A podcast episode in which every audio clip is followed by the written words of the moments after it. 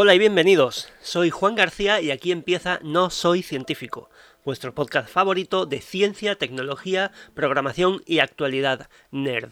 No penséis que os he olvidado un poquito, pero es que la verdad tenía muchas cosas que hacer esta semana y se me complicaba grabar. Pero bueno, vamos a ver si antes de que me vaya de vacaciones recuperamos un poco el ritmo. He remodelado un poco las secciones, así que este primer bloque lo vamos a llamar Apps y gente de dinero, porque precisamente hablamos de esto ni más ni menos. Y vamos a hablar del Worldwide Developers Conference de Apple, que es el lunes, es el evento más eh, nerd a nivel de software que tiene Apple y lo utilizan sobre todo para presentar las nuevas versiones de sistemas operativos. Entonces para este lunes esperamos una presentación que no es un despliegue o una apertura para que todo el mundo lo pueda descargar, porque probablemente sea un trabajo en progreso de iOS 16, iPad OS 16, Watch OS 9, tvOS 16 y el nuevo macOS que bueno, no sabemos qué código tendrá, suele tener códigos de eh, zonas de California, así que a ver qué nos encontramos.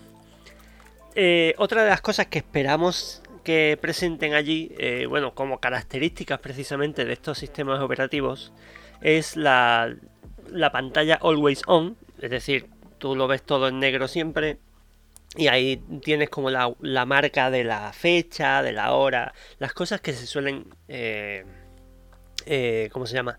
ver pues para desbloquear el, al desbloquear el teléfono. Se supone que esto va a ser para las próximas, eh, para los próximos dispositivos, la nueva versión, los iPhone 14 y compañía. Pero yo creo que lo podrían activar directamente para los iPhones con pantalla OLED y ser un pelotazo para, para sobre todo bajarle un poquito al, consumo de energía y pues guardar la batería un poquito más. Eh, se, se espera también mejoras en la pantalla de bloqueo, wallpapers con widgets, multitarea y gestión de ventanas un poquito mejorada. Y ojalá sea así porque desde siempre, bueno, desde siempre no, desde hace un par de versiones del sistema operativo han estado hablando de la multitarea, la gestión de ventanas, pero es pesadísima de gestionar, es horrible. Entonces vamos a ver si, si traen una buena mejora. De Apple pasamos a SpaceX, ya sabéis, la empresa de Elon Musk donde de exploración espacial, básicamente. Y pues ha presentado un nuevo prototipo de Starship, la nave, eh, y el Super Heavy Booster 7, que es el propulsor, eh, para pues eso, para seguir investigando eh, en el espacio, para eh, mandar eh, satélites, que luego veremos un poco por dónde van los tiros, en general para eh, esa conquista espacial del sector privado en Estados Unidos y bueno, en general del mundo. Em, esta nave va a tener una versión actualizada del motor Raptor y la verdad que se ve impresionante. Hay fotos en el enlace de abajo, como ya sabéis. Pero bueno, ya os doy una pequeña opinión. no creo que sea un momento adecuado para hacer este tipo de consumos eh, absurdos de eh, combustibles, sinceramente. Eso contamina muchísimo y nos está dejando en un momento bastante chungo de en, el que pues para empezar estamos con eh, impidiendo a Rusia que venda su, su petróleo eh, entonces el, del resto del mundo pues se debería utilizar para pues que salga un poco más barata nuestra energía, pero, pero no, no, este tío no quiere. Así que bueno, eh, no sé si es una relación completamente directa, pero creo que no, no es el mejor momento, al menos moralmente. Y de aquí no nos, no nos vamos muy lejos del espacio, porque vamos a hablar de Astroforge, una startup para minar asteroides. Es una startup auspiciada por Y Combinator, ya sabéis, el fondo de riesgo financiero para que, apoya un montón de startups en Silicon Valley. Y los fundadores afirman que han desarrollado un método para refinar materiales en el espacio que necesita vacío y gravedad cero. Entonces, sobre todo están apuntando hacia asteroides que no tengan un campo gravitacional, ya que eso, bueno, que no lo tengan, no, que, sea mínimo, porque obviamente todo objeto tiene campo gravitacional, pero se puede, o sea, puede afectarte más o menos, ese es el tema. Pues esta gente ya tiene un acuerdo con SpaceX y para las próximas misiones probablemente envíen pues sus, me imagino sus robots mineros o sus materiales, dudo que sea algo tripulado, pero bueno, ahí lo tienen esta gente. Y bueno, pues por si no sabéis que, qué posibilidades tiene esto, eh, se ha hecho una estimación de que la industria minera espacial crecerá hasta los 4.200 millones de dólares a lo largo de esta década.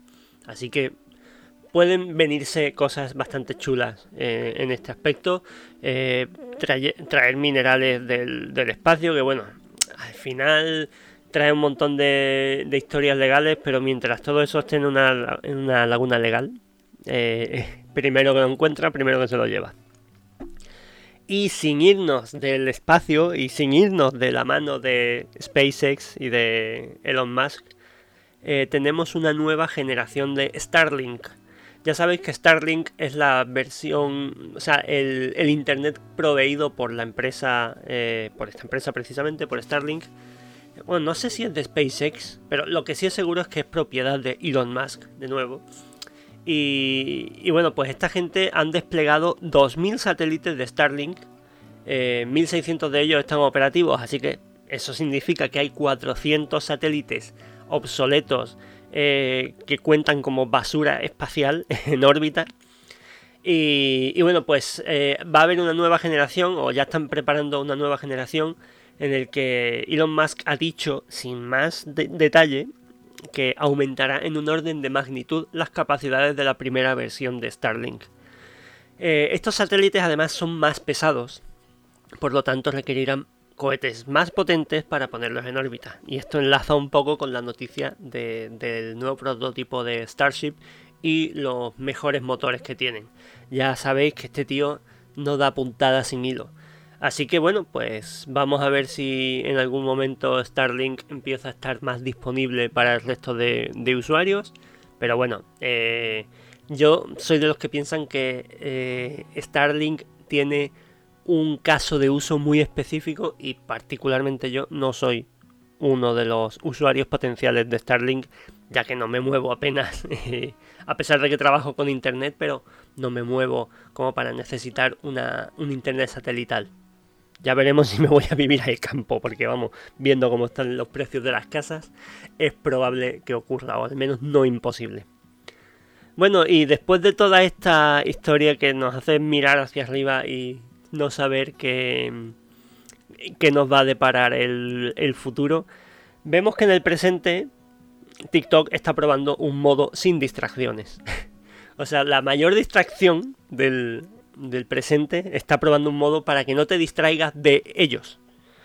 Es irónico de cojones, obviamente, pero, pero bueno, pues eh, estos son los tiempos en los que estamos viviendo. Y hablando de tiempos en los que estamos viviendo, pasamos al siguiente bloque que antes llamaba de tecnología futurista y que ahora he visto adecuado renombrar a Se vienen cositas. Y la primera cosita que vamos a hablar es de Neuropixel, un implante cerebral eh, que nos ayudará a entender parte de nuestro cerebro.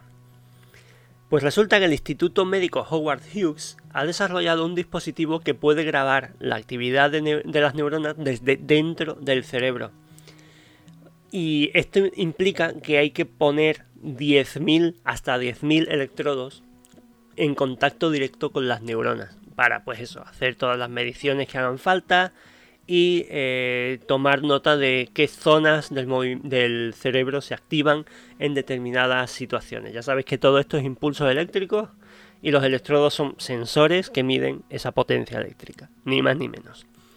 Ya hay experimentos con humanos pero todavía falta muchísimo para, que esto sea una realidad al menos al alcance del mundo o por lo menos que, haya algo eh, para lo que sea útil, ¿vale? Eh, la siguiente cosita de la que vamos a hablar es Direct Sound Printing. Es una nueva tecnología de impresión 3D. Eh, como su propio nombre indica, manda pulsos de ultrasonido enfocados a través de un contenedor de resina líquida. Este pulso genera burbujas microscópicas en puntos específicos de ese bloque de resina y ésta se solidifica. Eh, esto lo que permite es una definición bastante alta, muy parecido precisamente a la, a la impresión con resina líquida, eh, que se endurece con ultravioleta y tal. Pero bueno, también todavía queda muchísimo que trabajar sobre ello. Y, bueno, pues vamos a ver qué, qué tal queda. La verdad que todo el tema de impresión en resina deja muchos residuos, es muy...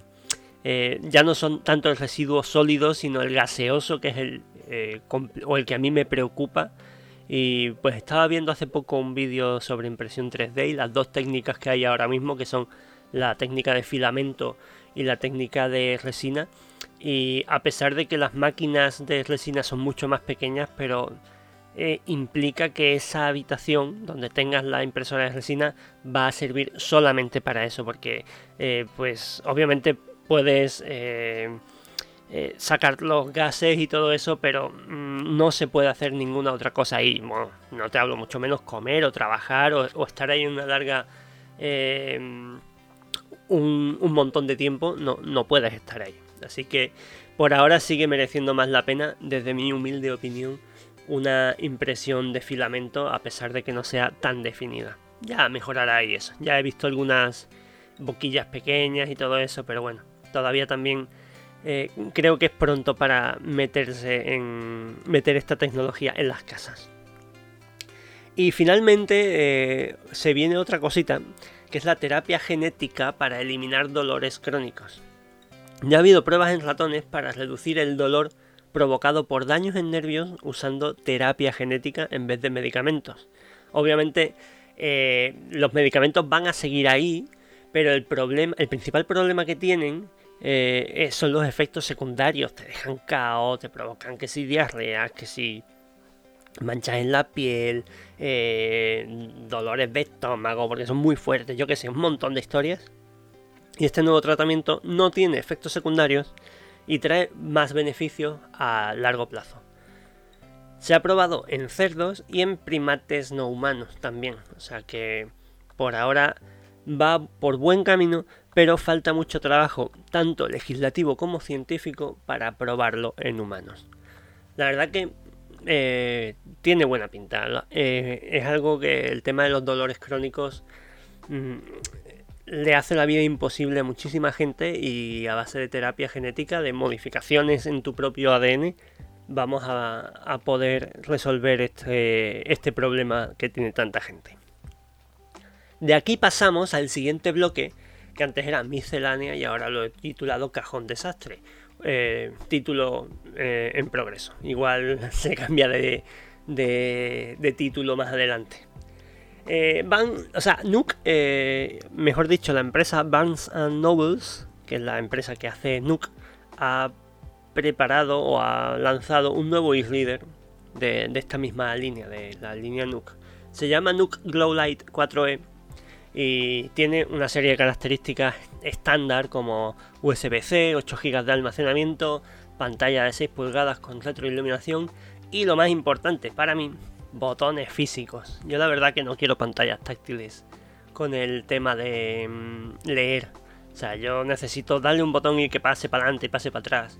Lástima que ya no hay esos eh, Kindles o esos lectores con teclado, porque para mí esos eran espectaculares. Si bien es cierto que estaba un poquito infrautilizado el, el teclado. Y hablando de, otras cosas infrautilizadas, eh, vosotros diréis 8 GB de almacenamiento, uff, eso es demasiado para tener libros, ¿no? O sea, un, libro, eh, por pesado que sea, te puede pesar 2 megas como mucho. Bueno, pero es que este, este almacenamiento tan alto está pensado también para los audiolibros, que cada vez están más de moda. Y, la verdad que yo hace poco me he leído un audiolibro, me he leído, no, me han leído un audiolibro y, está bastante bien para el tema de hacer cualquier otra cosa mientras estás enterándote de esta noticia. Así que es algo que contemplar para mi próximo Kindle, que bueno, el, mío ya tiene 11 años ya...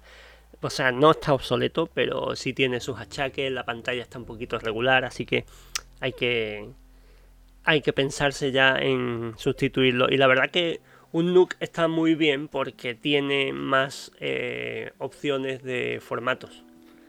para empezar se come los PDFs de, de base, los ebooks también se los come de base. Eh, pero, pero bueno, tiene sus contras, por supuesto.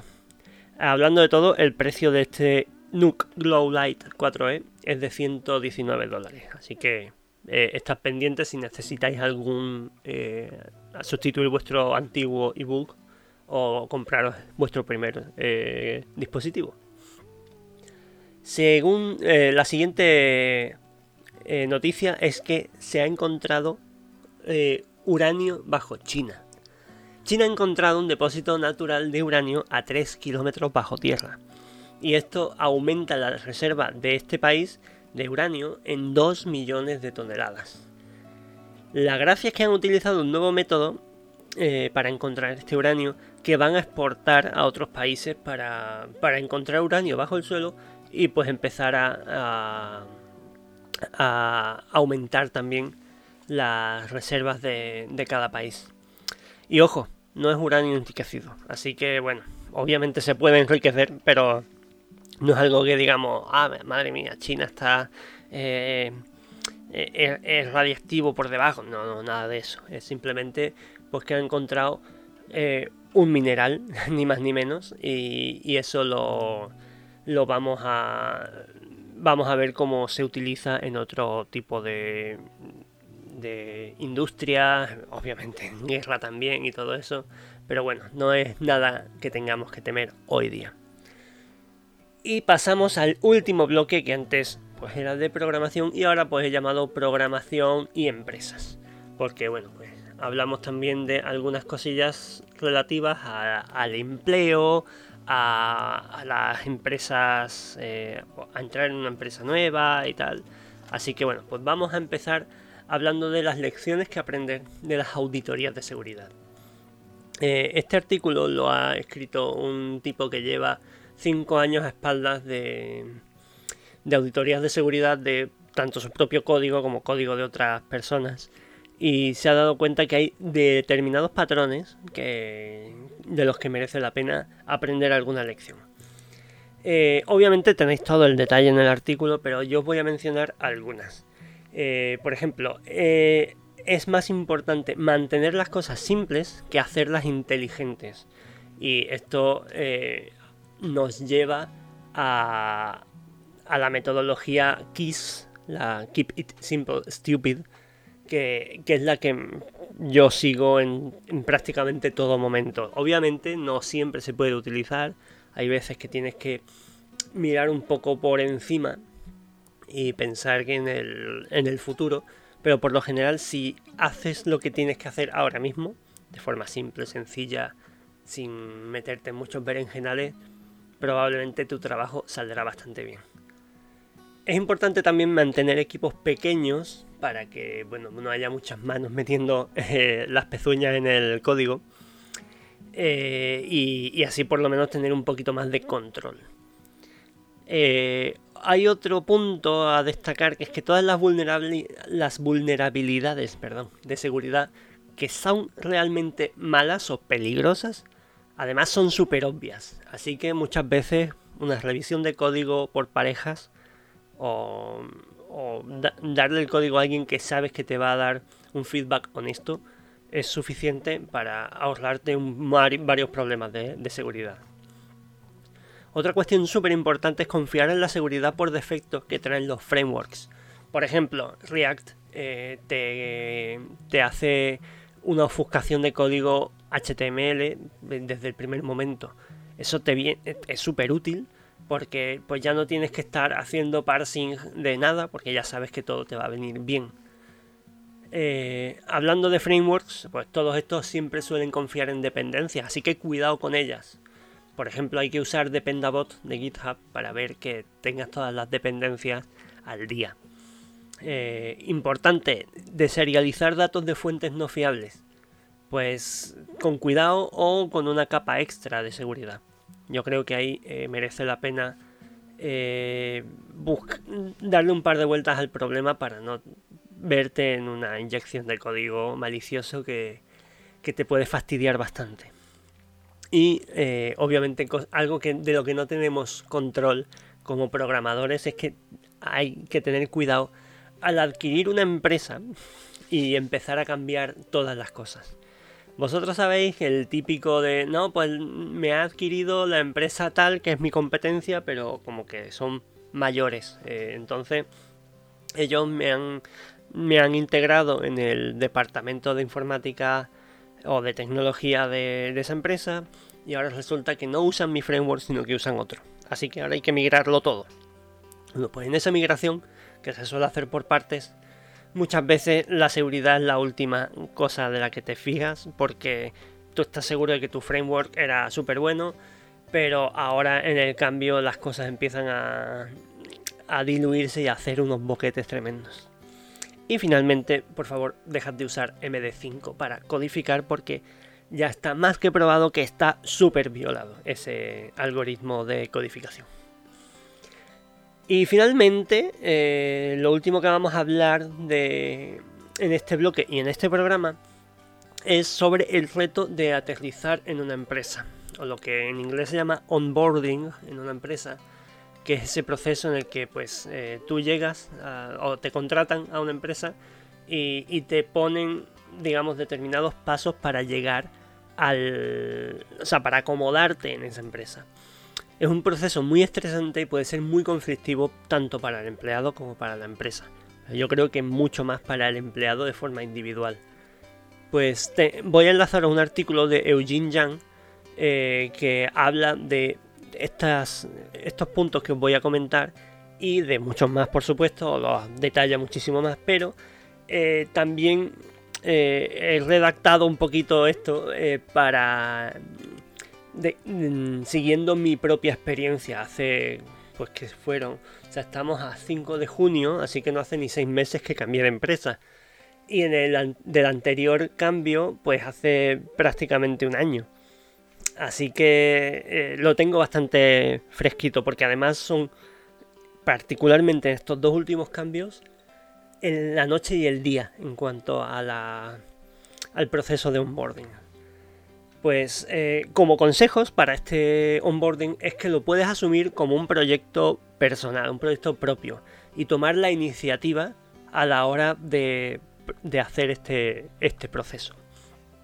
Por ejemplo, una buena idea es definir un plan de 100 días, revisarlo conforme a las expectativas que, que tienes dentro del equipo y si cambia, porque bueno, pues los proyectos son bastante cambiantes en general, eh, pues vas cambiando tú también tu plan de 100 días. A la semana de entrar deberías pedir una evaluación, ya sea a tu superior inmediato o a quien sea, pero decirle, oye, ¿cómo voy? Tengo este plan, ¿cómo lo ves? Eh, si lo haces en esta primera semana, te evitarás perder mucho tiempo y hacérselo perder a muchísima gente. En cuanto a la gente, precisamente de la empresa, deberías encargarte de presentarte a quien tú crees que necesitas conocer. Aquí para, eso lo mejor es utilizar la, carta de soy el chico nuevo soy la chica nueva. Oye, mira, pues soy nuevo, quiero conocer al encargado de desplegar el código, quiero conocer al equipo de DevOps, quiero presentarme, quiero saber cómo trabajáis y enterarte un poquito no solo de quiénes son, sino que ellos se enteren de quién eres, para que en algún momento que haya algún problema, no tengas que presentarte y perder tiempo. o sea, imagínate que tienes que hacer un despliegue de emergencia y contactas al equipo de DevOps y los de DevOps dicen, ¿y este quién es? Esta persona de qué departamento es, a mí nadie me ha avisado de que esté nuevo. Es que debería ser responsabilidad tuya. Otra de las cosas súper importantes a la hora de entrar en una empresa nueva y sobre todo cuando nuestro perfil ya empieza a ser un poquito alto, es que no se debería intentar cambiar todo el primer día. No solo por la arrogancia que esto supone, sino porque mucha gente se lo toma muy mal, en el sentido de que piensan que lo han piensan que tú crees que lo han hecho mal todo el rato y, y bueno, lo toman como un ataque directo. Entonces merece la pena dejar pasar un poquito de tiempo y cuando veas la oportunidad decir, oye, mira, pues vamos a implementar esta auto autenticación que está más al día que esta otra que ya es obsoleta y que tiene estos fallos de seguridad, por ejemplo. Y eh, algo que yo creo que es esencial y que yo lo he estado comentando incluso en las ofertas de, o sea, en las entrevistas que me han estado haciendo en estos últimos meses. Y es eh, que hay que detectar las diferentes culturas que existen en la empresa. Hay una cultura de resolución de conflictos que tienes que saber pues, cómo gestionan, ¿no? Si lo están evitando o lo están resolviendo. Y si lo resuelven, ¿es entre nosotros o es entre instancias un poco más altas? Y hay que escalar los conflictos. Eso cada empresa, vosotros sabéis cómo, cómo funcionan, pero si no lo sabéis es buen momento de detectarlo al principio. Otra cultura es la de revisión de código. Se favorece el diálogo, es un diálogo directo. Eh, cómo se gestionan, porque se ven, y me consta bastante, los insultos, la ironía, eh, las pullitas en, la revisión de código. ¿Cómo se podrían evitar? Todo eso hay que, hay que revisarlo. Eh, el contacto con clientes o personal externo. ¿Cómo se hace? Si lo haces tú, si hay un equipo encargado para eso. Todo eso también lo tienes que, ir eh, investigando, sintiendo y, y bueno, quizás no tengas que enfrentarte a ello nunca, pero en el momento en que te tengas que enfrentar, que sepas por lo menos quién lo hace, cómo se hace y si hay herramientas para ello. No sé, yo lo veo bastante importante. Y bueno, esto es todo por hoy y espero que os haya gustado muchísimo el programa. Hoy ha sido un poquito más largo, pero, pero bueno, esta semana nos ponemos al día y volvemos a los capítulos de cuartito de hora, 20 minutos como mucho, ¿vale? Un abrazo muy fuerte a todos y todas. Eh, muchas gracias por el feedback que me estáis dando. La verdad que me anima muchísimo a, seguir grabando eh, los episodios, que ya sabéis, cada, cada semana tenéis dos o tres episodios. Y nada, pues nos vemos eh, el próximo día, que será probablemente el lunes o el martes si me lanzo a, a comentar la Worldwide Developers Conference. ¿Ok? Venga, un abrazo muy fuerte. Adiós.